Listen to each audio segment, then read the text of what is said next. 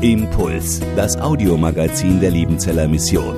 Predigten, Veranstaltungen und Specials weltweit am Leben dran. Impuls zum Nach- und Weiterdenken.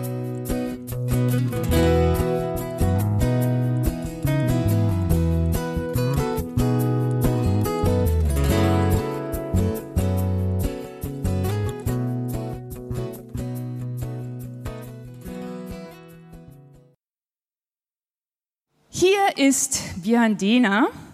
Ich weiß gar nicht, wie lange wir uns schon kennen. Irgendwie so eine halbe Ewigkeit. Kann Ja. es sein? Ja, ich glaube auch. Und äh, Björn ist für mich so ein typischer Sunny Boy. Irgendwie, ich habe dich bisher immer nur freundlich, humorvoll, gelassen erlebt. Rastest du manchmal auch aus? Muss ich darauf antworten? Nein.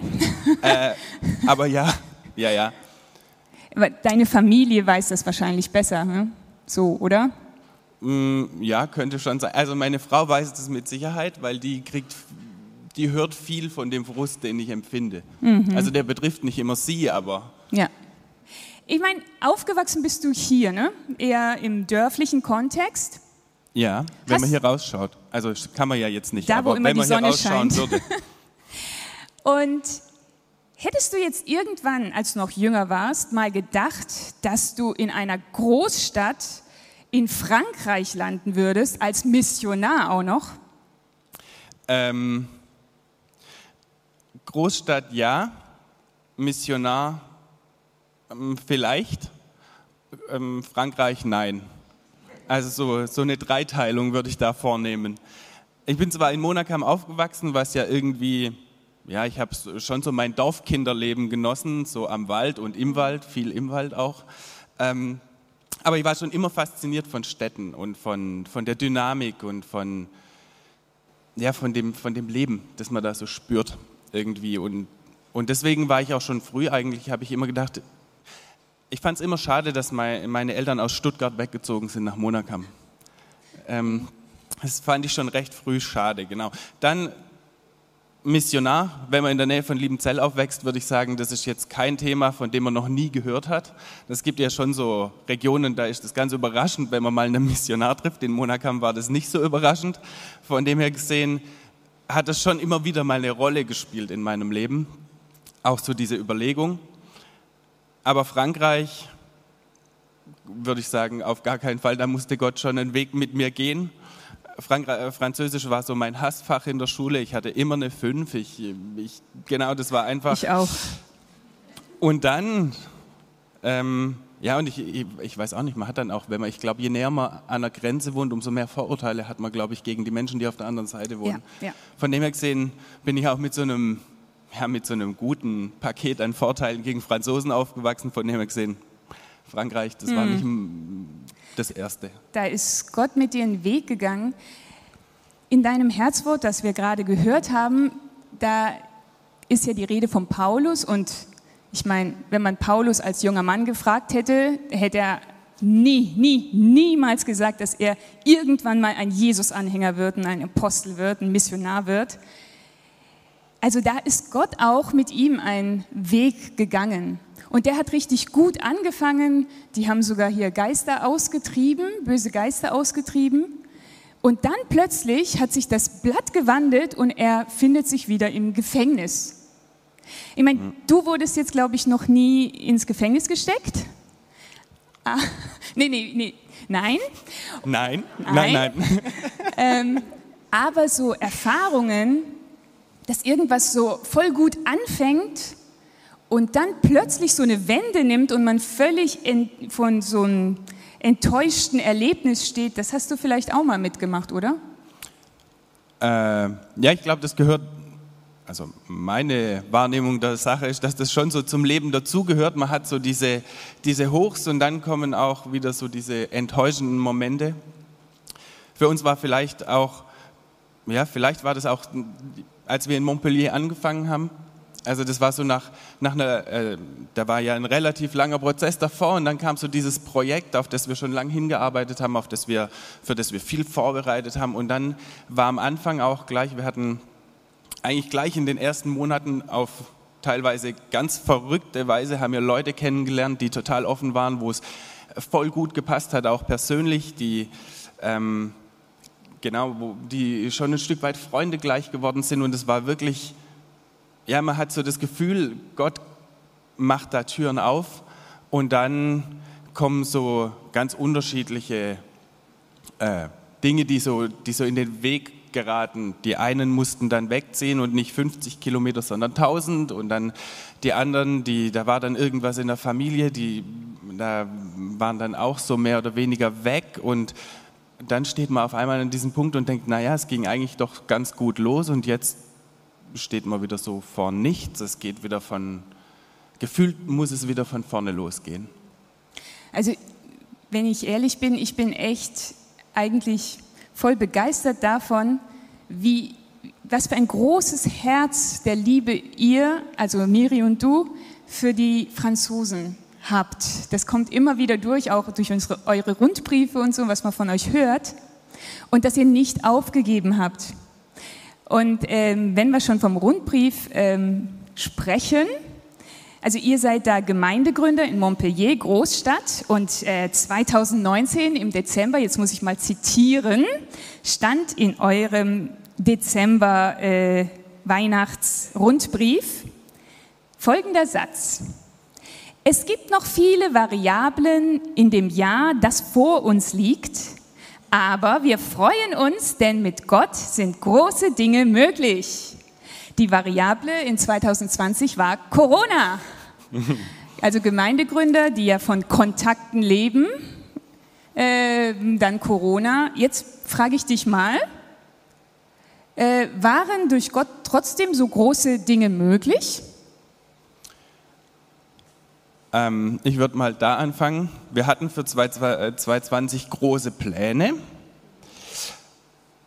von denen hat sich manches nicht realisieren lassen, zumindest nicht so, wie, wie wir uns das vorgestellt hatten.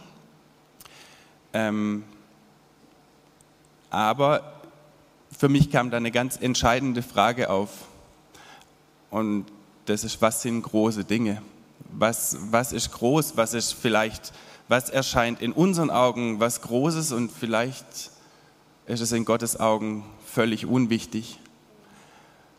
Und ich glaube, wenn wir an einen großen Gott glauben und mit einem großen Gott rechnen, dann sind immer auch große Dinge möglich, egal wie die Umstände sind. Und ich würde jetzt sagen, auch im Rückblick auf 2020, es sind große Dinge passiert, aber vielleicht nicht die, die direkt vor Augen stehen. Also das sind Leute, die haben ihr Herz für Jesus geöffnet da ist innerlich was Großes passiert. Oder auch, wir hatten durch die ganzen Lockdowns und Ausgangssperren haben wir auf einmal Kontakte gekriegt zu Nachbarn, die wir sonst noch nie gesehen haben. Da sind auch Leute dabei, die sind wirklich zu Freunden geworden. Und genau, das sind Dinge entstanden, die wären vielleicht nicht entstanden. Und, aber es sind nicht die Dinge, die jetzt so vor Augen stehen. Mhm. Also Gott wirkt manchmal einfach ein bisschen anders, als wir denken und anders, als wir es für gut heißen vielleicht, keine Ahnung. Er ist halt einfach souverän. Und ähm, ich freue mich, dass ihr immer noch motiviert in Montpellier seid. Jetzt äh, freue ich mich, dass du uns ein bisschen mehr in dein Herzwort hineinnimmst. Vielen Dank vorher für die Interpretation von diesem Text. Hat mir gut gefallen ich finde, wenn man so in diese Apostelgeschichte reinguckt, in, diesen, in diese 16. Kapitel, in diese Verse, dann muss man ja schon sagen, es ist eigentlich eine ganz unglaubliche Geschichte, die da steht. Da passieren so viele Aufs und Abs, so viele Hoch und Hochs und Tiefs in diesem, in diesem kurzen Text. Da ist zunächst mal diese Person, die frei wird. Dann ähm, sind da zwei Männer, die völlig zu Unrecht eigentlich geschlagen werden, behandelt werden wie Schwerverbrecher, ins Gefängnis geworfen werden, festgekettet im Dreck. Dann passiert da was ganz Übernatürliches. Ein riesiges Wunder. es knallt, die Türen gehen wieder auf, Ketten fallen ab, alles, was man will. Und ich greife gleich noch ein bisschen weiter vor. Dann, dann wird da noch mal jemand gerettet. Bisschen weiter in dem Text, da kommt dann noch dieser Gefängniswärter und der fragt, wie kann ich gerettet werden?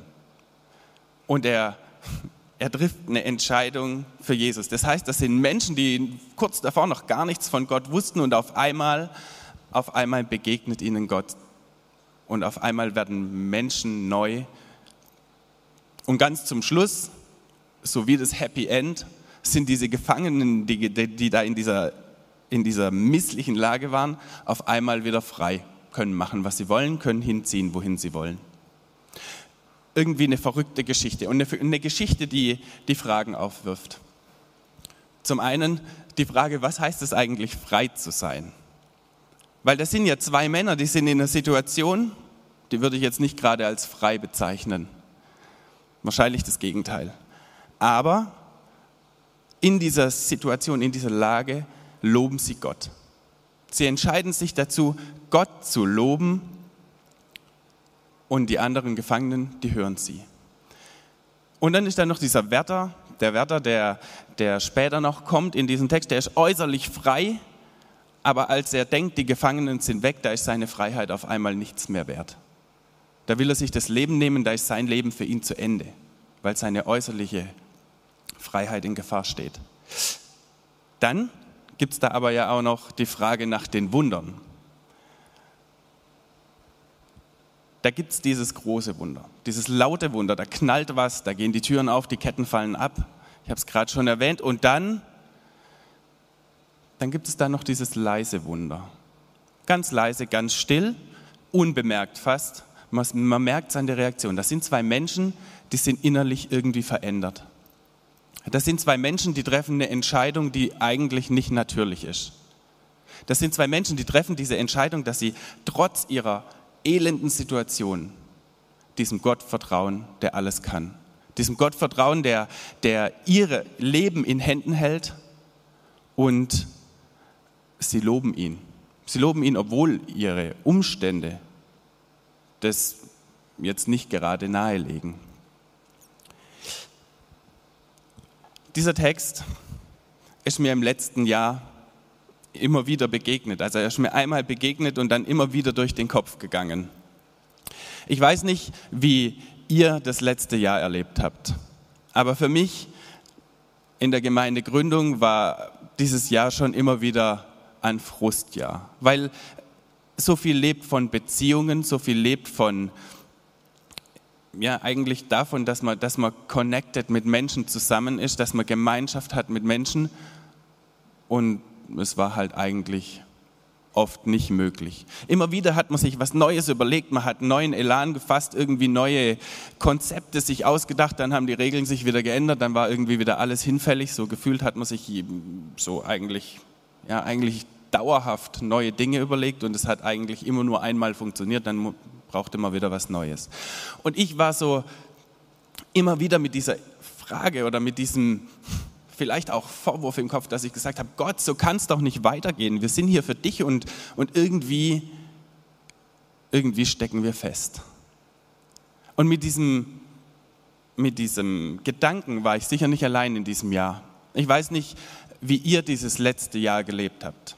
Aber vielleicht hat, kam euch auch immer wieder mal dieser Gedanke, Gott, so kann es doch nicht weitergehen. Vielleicht, weil man im Beruf festgesessen ist, weil es beruflich nicht weiterging oder weil, weil der Kindergarten zu hatte und die Schule auch und man musste sich irgendwie ständig neu organisieren. Dieser Gedanke, Gott, warum und wie soll das jetzt, wie soll das weitergehen? Da finde ich es spannend zu sehen, wie diese zwei Männer mit so einer Situation umgegangen sind. Man kann schon sagen, sie steckten fest. Also anders kann man es wirklich nicht beschreiben, weil gehen hätten sie ja nicht können. Und trotzdem schaffen sie es in dieser Situation, den Blick wegzuwenden, aufzuheben vielleicht und dahin zu schauen, auf den zu schauen, von dem sie alles erwarten. diese Entscheidung zu treffen, egal wie meine Situation im Moment aussieht, egal was, was sich gerade vor mir aufbaut, ich schaue einfach drüber weg. Ich schaue auf diesen Gott, der alles kann, dem ich mein Leben verdanke, dem ich alles verdanke und er bleibt der gleiche, egal ob ich es in meiner Situation sehe oder nicht. Mich hat es im letzten Jahr immer wieder motiviert, dieser Gedanke. Dieser Gedanke, Gott steht da drüber. Gott steht über dem, was ich erlebe. Gott steht über meinen Plänen und manchmal sind es eben gerade die Dinge, die passieren, die ich nicht geplant habe, die aber vielleicht in seinem Plan waren. Und dann geht dieser, dieser Vers ja noch weiter. Der hört noch nicht auf an dieser Stelle, sondern da äh, kommt noch ein zweiter Teil. Also sie singen diese Loblieder und dann steht er noch ganz nebensächlich und die Gefangenen hörten ihnen zu. Ich vermute, dass das da nicht stand wegen der, ähm, wegen der Lärmstörung oder sowas. Das würde vielleicht im Schwarzwald da stehen, weil man ab 22 Uhr und so nicht mehr so laut. Aber damals war das vermutlich ziemlich egal.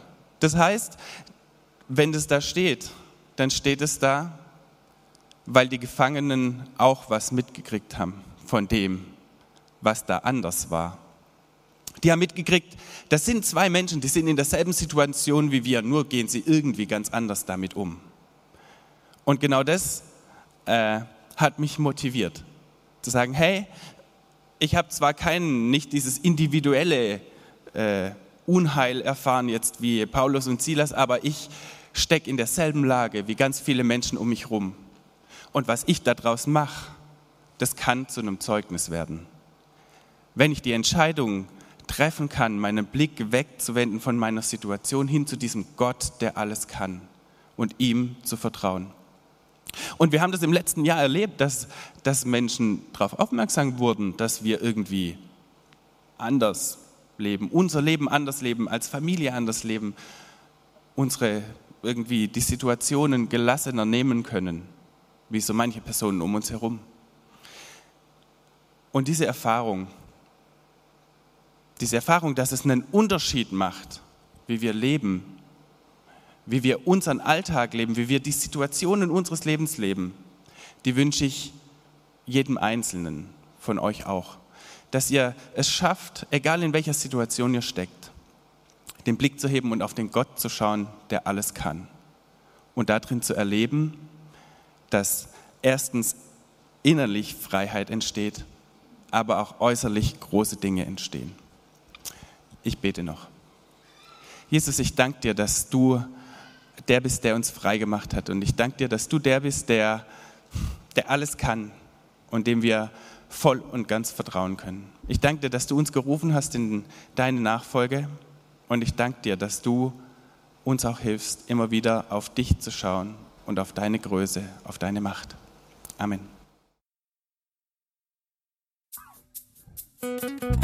Impuls ist eine Produktion der Liebenzeller Mission. Haben Sie Fragen? Würden Sie gerne mehr wissen?